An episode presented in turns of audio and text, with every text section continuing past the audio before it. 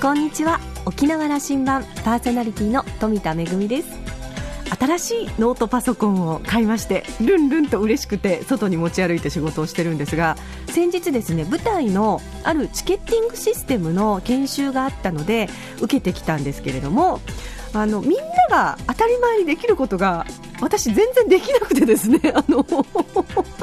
とうとうですねその担当の先生がですねあれ？どうしてこんなことになっちゃったの？って言ってあの私の画面を覗き込んで困り果ててしまうというような事態も起きましていくら新しい、ね、最新のパソコンを買っても使う人が機械音痴だと何の進展もないということが分かりましたけれども、まあ、あのやっぱり餅は餅やということで私はそういうことには手を出さず、ね、演出を頑張れということなのかななんて思いましたけれどもさあ沖縄羅針盤今日も5時までお届けいたしますどうぞお付き合いください。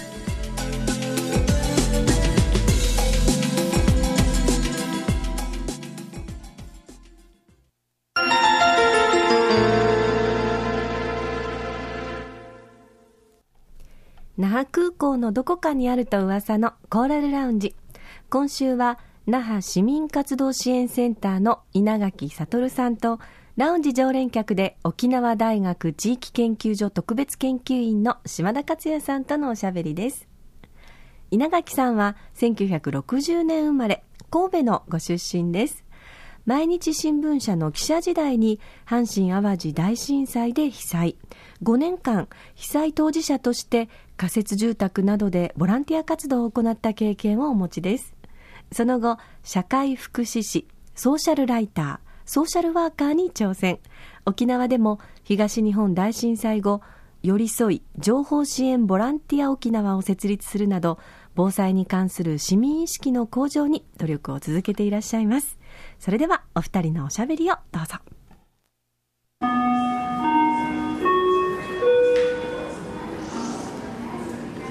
コーラルラウンジに2年ぶりです。稲垣さんをお迎えしました。稲垣さん2年に一度会うたんびに稲垣さん肩書きと所属が変わってるんです。よ で今年の4月からは、うん、えー、那覇市民活動支援センター、はい、そうですね。那覇市の、えーまあ、施設なんですけども市民活動支援センター。稲垣さんがそこで、えーと、ここうどんなお立場でいらっしゃる？相談委員なのね、うん、あのまさにあの市民の立場で相談に行くと、うん、市民活動に関するアドバイザーになってそうですね、まあ、名目というのかね一応与えられた職名というのは専門相談員非常勤専門相談員ですね。で席がこう一番なんかこう事務スタッフの席の一番奥にあるんだけども、まあ、そこにおっても多分相談に来る人いないそうなの？稲垣さん行ったらいつもロビーの真ん中に座ってるじゃないそうなんだからねあうん、エントランスに。そうなんですよ。自分の、ね、席におってもそんな相談なんかされるわけもないしわざわざ稲垣さんいますかって来る人もそういないだろうし。呼ばれてから出てくるんじゃなくて。そうそう。もう最初からねその情報コーナーにいてて入ってくるお客さんにまあ、こっちから少し。ほぼほぼなんか客のようにしていますよ、そうそう。だから客のようにしてまあ少しナンパをするようなね、うん、なん。か相談したそうな顔してる人をすぐ捕まえて、なん。かあん。た相談したいことありましたかみたいな感じでねその那覇市民活動支援センターは、要するに多分どどん。なことを市民の相談に乗るん。ですか、これはねあの、まあ、細かいちっちゃいことでもいいん。ですけども、えーまあ、何か地域のことをやりたい地域のためにあるいはま社会をより良くするために何かやりたいっていう人をま背中を押してあげる。これはま背中を押すでもいろんな話いろんなやり方があってですね。頑張れ余裕だけの話もあるけども。そうそうそう。背中をドンとね押すということだけじゃなくてここはま施設なんでね。まず一番はですねスペースを提供してるんですね、うん、一つはね。これはつまり例えば何かやるにしてもそのバーが必要じゃないですか。会議をやるにしてもワークショップするにしてもあるいは何か講座やりたい。あるいはそもそも何か来て自分で何か考えて何か調べて何かものを書いたりとかね。何でもできる場が必要ですよね。それをまず提供しようということがまあここの。空間が空間なんですね。これめちゃめちゃ広いんですよ、うん、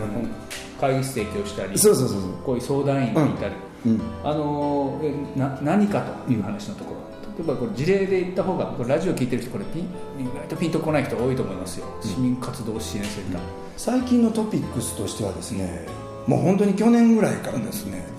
あの地域の、まあ、児童の貧困ということがね話題としてもう盛り上がってますよね。で、まあ、そういうことで日本中で。日本中でね。で、まあ、地域の中で私も何かやややりたい。少し時間とかがあるので、まあ、学習を少しでも見たい。あるいは、まあ、子ども食堂という言葉が最近ね出てきますけども子ども食堂で何かできることないかな。でも自分一人ではなかなかできないしどうしたらいいのかわからないっていう人がたくさんいらっしゃるんですよね。こういう人たちに対してまあ、一度来ていただいて話をする中で、まあ、自分ご自身の持ってるそういうリソースは何かなんかを聞きながらですねもうこんなことしてみたらどうですかとかあるいはこういう、えー団体連絡してみたらどうですかとかね。あるいはまあ実際子ども食堂だったり学習支援をされてるところにつないであげて一旦見ていただいてで自分のできることをもう一度考えて一緒に考えていきましょう。これ大事なんですよ。一緒に考えるってところをね。なるほど、あのいやよく言われていることは日本社会やっぱりこれお上という言葉があるように、えー行政が役所が何かを決めてそそれをまあやろうやと。市民はなんかそこに依頼に行くし頼みに行くし、こう注文つけには行くんだけども自分でというのはなかなかならんということはよく言われてきたことだけども。そうですよね。日本のこれちょっと悪いとこかもわかるんですよね。なんとなく、まあ、行政にどっかで頼ってしまってる部分があって。昔の言葉でやっぱお上ですよですよね。優秀な人がいてそこで決まったものをちゃんとそこで従うのが一番いい方法なんだと思い込んでしまうという。うん。率先ね市民活動の中にも率先そうですね。自分で考えるみたいなことなんですかね。そうですね、まあ、本当にあの僕はまあ日常的に関わっているこう仕事というのか、まあ、ライフワークでもあるんですけども、まあ、テーマの一つが防災だったり減災なんですけどもまさに災害対応っていうのが、まあ、そうなんですよね。自分で命を守らなきゃですね守れないということが、まあ、この20年25年ぐらいの間にいろんな大規模災害があってですね、まあ、非常に明らかになってきましたね。でそれがだんだん、あの浸透もしてった感じもあるしそこの部分はより強く今求められてきてるという気はしますね。もちろん普段もねそういうことがあることが、まあ、地コミュニティの中では望ましいんだけども災害時となるとやっぱりそうなりますよね。つまりどこいろんなところに困った人がいらっしゃる。あるいはもうこの手のつけようのないような混乱であったり、まあ、困難があったりしますよね。それを待ってたらもう全然解決しない。もう自分たちでともかく解決しよう。自分たちで乗り越えるんだみたいな。これはおそらく71年前の沖縄戦の後なんかそうだったと思うんですね。もう、まあ、復帰ぐらいまではですね連綿とそういう流れが沖縄でついてたと思うんです。よ誰かに頼んでも、うん。あのそうそうどうにもなるもんじゃそうなんですよ。頼める人いないですよ。ねいなかったですよね沖縄もね今の沖縄はどう思います？今の沖縄はねまあこの10年ぐらいでまあ都市化というのかですね日本全国どこにでもある町が沖縄にも出現するようになってからなんとなくそのかつてのようなですねもう大バイタリティあふれるもうバリバリ自分からやっていくという人がですねその都市化あるいは日本中どこにでもあるような町の出現に伴って減ってるような気がしますね。僕こっち来て12年ですけども12年前とでは全然その率先力が違う気はするんですね。違うというのはお落ちてきてる落ちてきてますね。うん。そうですね。それはあの稲垣さんはその神戸の出身で、はい。神戸の震災を経験して、あの街は変わったわけですよね。そうですね。まさにこの率先力みたいなことが市民の中に根う付いているん。あの時に非常に見てるわけでしょ？そうですねどんなことが起きてるんですか？神戸の時はねまあ本当に今話をしたみたいにもう街全体広域にわたって崩壊している中でですねいろんなところにこう困った状況になってる人いるんですね。あるいは、えー家も無事で体も無事で通勤大阪とか行く人ででも通勤が非常に難しかったりもう道はあっちこっち亀裂が入ってったりしますね。その中で例えば女性がですねその亀裂の中に靴を引っ掛けてですねまあ、転んでしまった。そうするとそこにみんなわっとかけるんですよね。大丈夫ですか？って言ってね。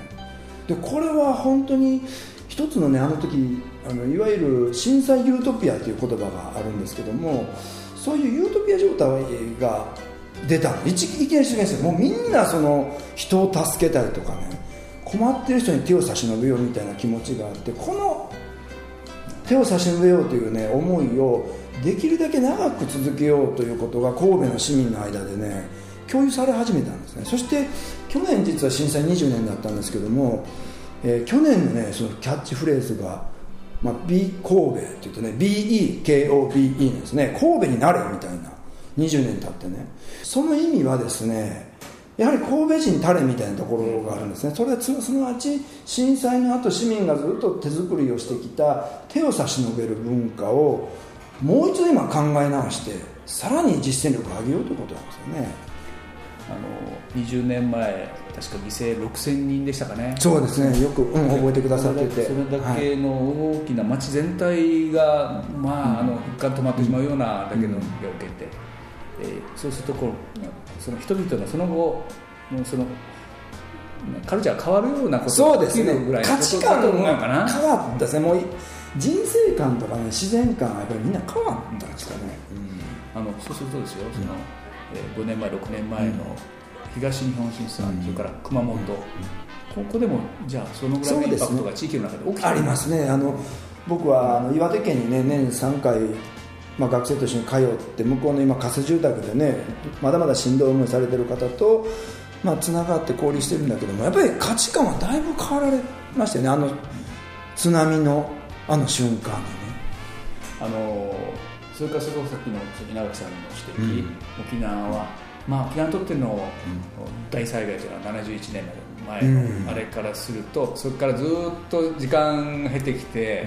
そのかその感覚は薄れてんじゃないの？というそれはありますよね。紆余曲折あったしいろいろ復帰もあってその時に例えば莫大なお金も投資されてしまう。それから、まあ、街がやっぱりどんどん変わってますよね今ね。で便利になってしまったじゃないですか。あのいや聞いて想像しし始めましたよ。あの、うん、率先して動く市民自分で考え自分で行動する市民、うん、どうもやっぱねあのよく我々が受け取るニュースで言えば、うん、沖縄県庁がこういう政策をするんだけども、国にあのお願いに行きましたと。これこれは確かに。ある意味中を象徴しているかもしれないそうやね。うん。まあそうですよね。あのー、まあ沖縄県民の場合はですねちょっとあの気質というのかですね少し恥ずかしがり屋のところもあったりストレートにうまく出せないところもあったりとかねいうこともあってですね少し皆さんのような関西出身の方からするとそういうふうに見えるやっぱりただね僕思うんですけども、まあ、うち嫁はんが沖縄の人やから、その沖縄の親戚もいるからねそこで接してると分かるのがねあのその距離を超えるとものすごく手を差し伸べ合うし手を差し伸べてくれるしあの沖縄で仕事をしていて一番強いのは口コミなんですね。なんか僕がいろいろ地域の中でまあ災害のこととかねあのどうやってこの町をこう災害からこう守る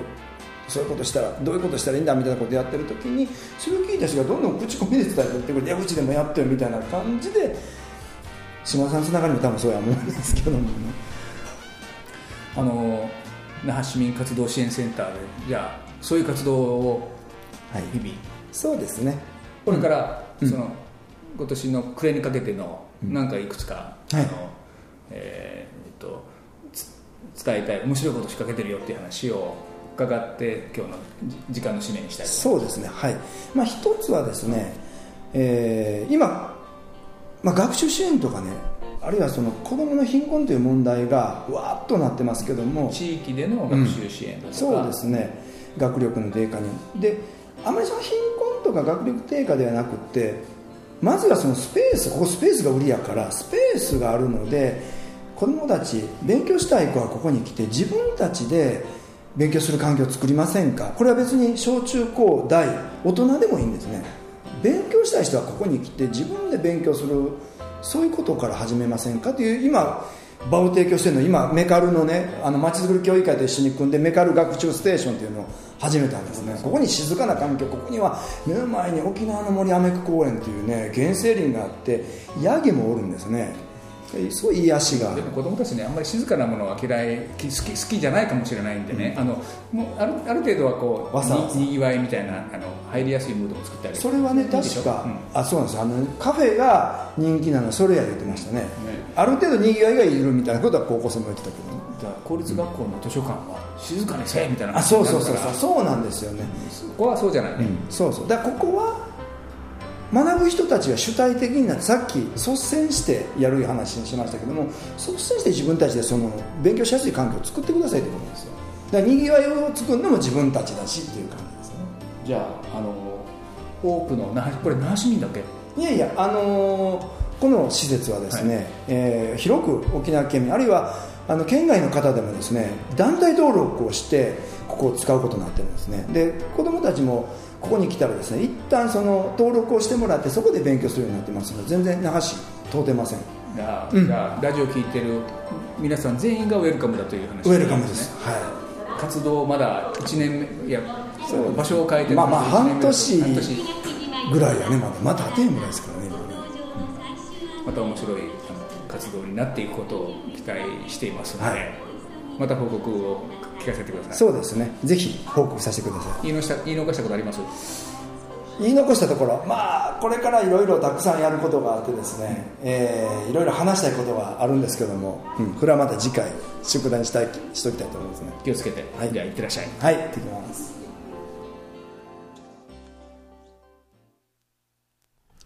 えー、島田さんはお話を終えて、稲垣さんには図らずも国内で大きな災害が起きた時に、まあ、コーラルラウンジにね、来ていただいてるんですけれども、えー、阪神淡路大震災、東日本大震災、そして今回は熊本の、えー、震災の後ということで、えー、災害時こそ自らで考え、自ら行動するという自立した市民をどれだけ日頃から育成していくかが問われているということを、えー、稲垣さん常日頃話されていくということなんですですが、まあ、防災、減災もそうなんですけれども、今日のお話の中では、街づくりもそうですし、あの、自分たちの街、自分たちの災害が起きた時に身を守るっていうことは、そうした自立した市民を、えー、育成していくっていうことは、イコール、どういうふうに自分たちが地域をデザインしていくか、えー、どれだけ自分たちの地域のことを知っていて、将来のことをみんなで考えていくか、そういったことが問われているのかなというふうに思いました。あの、市民活動センターでのね、えー、活動は始まったばかりということなんですが、またね、あの、お話を伺ってみたいと思います。今週のコーラルラウンジは、那覇市民活動支援センターの稲垣悟さんと、ラウンジ常連客、島田克也さんとのおしゃべりでした。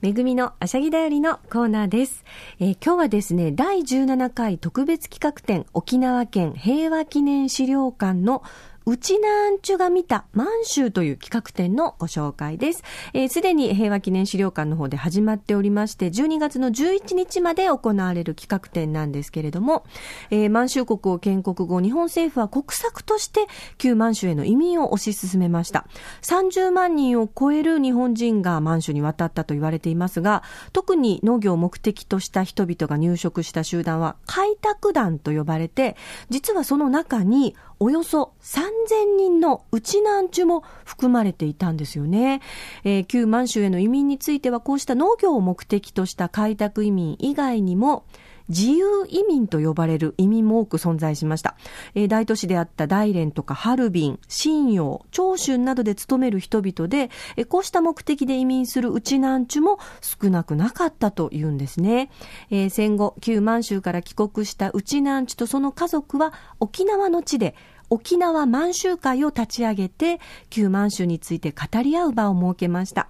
彼らの記憶には、旧満州で戦争に翻弄された様々な思いが刻まれています。その記憶を特別企画展として表現することで多くの方に旧満州国について理解を深めていただきたいということで企画されました。第17回特別企画展うちなーんちゅが見た満州すでに始まっておりまして沖縄県平和記念資料館の1階企画展示室で12月11日までの開催です。それから年が明けますと場所を移しまして石垣にあります八重山記念資料館で企画展が行われます。ます。どちらも企画展のみ入場無料となっておりますのでぜひお出かけいただきたいと思います。めぐみのあしゃぎだよりのコーナーでした。